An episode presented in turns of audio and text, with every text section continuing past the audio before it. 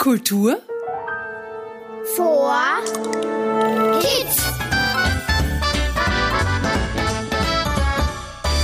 Hallo und schön, dass du zuhörst. Ich bin Sophie und ich freue mich, dich bei Kultur for Kids begrüßen zu dürfen. Hast du jetzt im Herbst auch schon die spektakulären Vogelschwärme am Himmel entdeckt? Gerade jetzt im Oktober kann man sie häufig beobachten. Es sind die Zugvögel. Vögel, die auch in Niederösterreich beheimatet sind, wie der Buchfink, die Feldlerche oder der Star, machen sich auf den Weg in den Süden, also in wärmere Gebiete. Hier in Niederösterreich wird es ihnen über den Winter zu kalt. Es sieht einfach gigantisch aus. Die Starre bilden große Flugformationen, die wie schwarze Wolken aussehen, die ständig die Richtung ändern. Da entstehen dann ganz lustige Tänze in der Luft. Einen Blick in den Himmel zu werfen lohnt sich also jetzt im Herbst. Während unsere Zugvögel in den Süden aufbrechen, gibt es aber auch circa 150 Vogelarten, die im Winter bei uns in Österreich weiter herumflattern. In Niederösterreich sind es zum Beispiel die Kohlmeise, die hat so eine gelbe Brust und eine schwarze Kopfhaube, oder der Haussperling, auch Spatz genannt, den du vielleicht kennst, oder die Blaumeise mit ihrem blau-gelben Federkleid. Die passt übrigens perfekt zur blau-gelben Niederösterreich-Fahne. Jetzt gestaltet sich die Futtersuche für die Vögel, die im Winter hierbleiben, manchmal sehr schwierig, wenn zum Beispiel der Boden mit Schnee bedeckt ist oder gefroren. Und da hilft nur eines, ein selbstgemachtes Vogelhäuschen. Das wollte ich eigentlich erst später verraten. Was? Den heutigen Basteltipp? Ein Vogelhaus aus... Psst, noch nicht verraten, das kommt doch immer erst am Schluss. Ich wollte doch noch über die einzigartige Vogelhaussiedlung in Hollerbrunn erzählen. Uh, meinst du die Vogelhaussiedlung mit den 38 Nist- und Futterhäuschen im Garten rund um das Landesklinikum Hollerbrunn? Das ist doch ein Kunstprojekt von der Künstlerin Claudia Merzendorfer, die dazu 40 Künstlerinnen und Künstler aus verschiedenen Kunstbereichen eingeladen hat, ein Häuschen für die Vögel zu gestalten. Und es sind total witzige, skurrile und außergewöhnliche Vogelhäuser entstanden.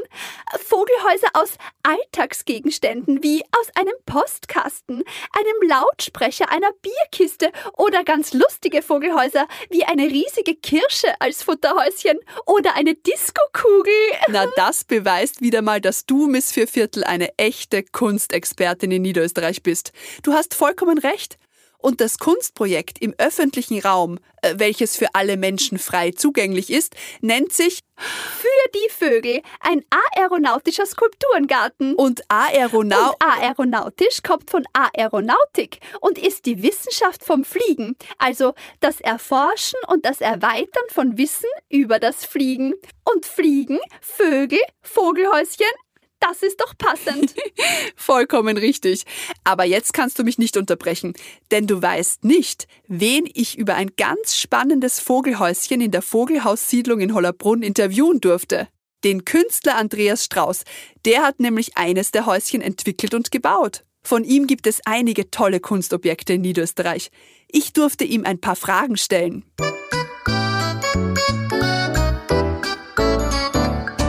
Andreas. Hallo, hallo.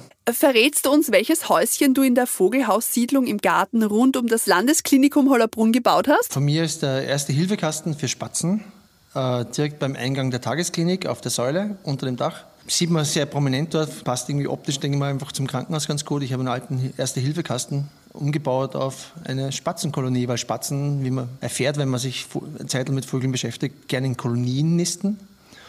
Und jetzt gibt es eine kleine Spatzenvilla in einem alten Erste-Hilfe-Kasten. Und wie bist du auf die Idee gekommen und wie hast du den Erste-Hilfe-Kasten zu einem Vogelhaus umgebaut? Den ersten Hilfekasten habe ich im Atelier stehen gehabt und der, wenn du den Kasten aufmachst, das war ein klassischer alter Kasten, der hat einfach drei so richtige, ich sage dann gleich Suiten dazu, ne? er hat einfach drei Etagen. Das heißt, ich habe nichts anderes gemacht. Ich habe vorhin drei Löcher auf den drei Ebenen reingebohrt und habe so einen kleinen Landesprissel dort montiert und das war's. Und innen ein bisschen, bisschen mit Holz verkleidet, dass es ein bisschen isolierter ist. Dadurch, dass ich ihn selber montieren konnte, konnte man auch den Platz aussuchen. Er hängt jetzt da relativ schön im Schatten dort. Jetzt gibt es einen ersten Hilfekasten mit drei Löchern, wo Spatzen raus und rein können. Cool. Und wo kommen dir denn deine Ideen zu deinen Kunstprojekten? Bei mir geht das mit dem Radfahren relativ gut. Ich kann mich jetzt mit drauf, fahre 100, 150, 200 Kilometer geradeaus und dann bin ich wieder ein bisschen zusammengeräumter, dann kann ich Sachen auch wieder formulieren, die mir sonst einfach rumschweren. Mhm. Hast du auch einen Tipp, was man tun kann, wenn einem gerade einfach nichts einfallen will? Ich empfehle sehr, wenn man eine Idee hat im Kopf und die nicht ganz klar ist, wie bringe ich sie raus. Ein Topplatz ist die Badewanne. Badewanne, Skizzenblock, Zeitung und ein kurzes Radio daneben. Das ist eine gute Idee. Und was machst du am liebsten als Künstler? Ja, am liebsten tue ich eigentlich zurückschauen auf Sachen, wo ich dann draufkomme, du warst doch nicht so verrückt mit dieser Idee, sondern du hast doch ein bisschen recht gehabt. Das, das ist meine größte Freude. Hast du noch einen Tipp für alle Zuhörerinnen und Zuhörer, die auch gerne künstlerisch tätig sein wollen? Einfach die Nase reinhalten und neugierig bleiben. Man neugierig bleiben, Blödsinn, Blödsinn, brauchst keinen sagen. Der neugierig ist, der ist eh neugierig und man soll sich da nicht zu viel bremsen lassen. Das stimmt.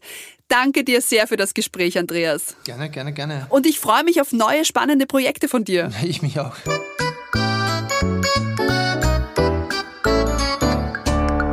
Das waren ja wieder einmal spannende Einblicke in die Arbeit eines Künstlers. Und wie finde ich jetzt genau sein Erste-Hilfe-Kastenvogelhaus? Das ist ganz einfach. Wenn du im Aeronautischen Skulpturengarten beim Landesklinikum Hollerbrunn bist, liegt dort ein Plan für alle Besucherinnen und Besucher bereit. Der führt dich von einem Vogelhäuschen zum anderen und beschreibt, von wem sie gemacht wurden. Ah, das ist praktisch. Aber jetzt darf ich endlich den Basteltipp verraten, oder? Noch nicht ganz. Ein bisschen Geduld noch, ja? Hm. Zuerst möchte ich die Zuhörerinnen und Zuhörer einladen, mit mir die unterschiedlichen Vogelgeräusche zuzuordnen.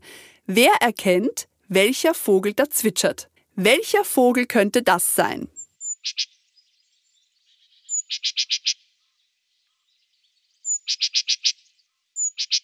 Die Kohlmeise oder der Spatz? Genau, die Kohlmeise.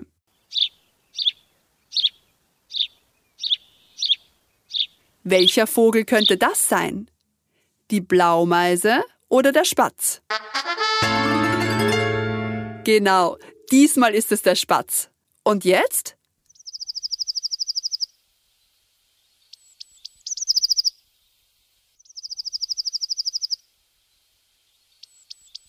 Welcher Vogel könnte das sein? Die Blaumeise oder ein Specht?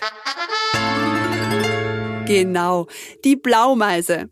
Interessant, dass die Vögel doch so unterschiedlich klingen. Und jetzt, Miss Vierviertel, darfst du endlich den Basteltipp verraten. Juhu! Also, aus einem alten Milch- oder Saftpackerl kannst du dein eigenes Futterhäuschen für die Vögel basteln und ganz nach deinem Geschmack verzieren. Und wenn du Glück hast, kannst du vielleicht die Blaumeise, den Spatz oder die Kohlmeise dann bei deinem Vogelhäuschen beobachten und ihnen bei ihren Liedern und bei ihrem Gezwitscher zuhören. Die Anleitung dazu findest du auf www.kulturforkids.at. Dort kannst du sie direkt bei der Episode downloaden. Cheep, cheep! Abschließend noch ein Tipp und eine Bitte an die Erwachsenen. Abonniert den Kultur for Kids Podcast auf der Podcast-Plattform eurer Wahl. Dann seht ihr gleich, wenn wieder eine neue Episode online ist. Danke fürs Zuhören, Mitspielen und dabei sein. Ich freue mich auf dich, wenn es wieder heißt. Kultur vor Kids.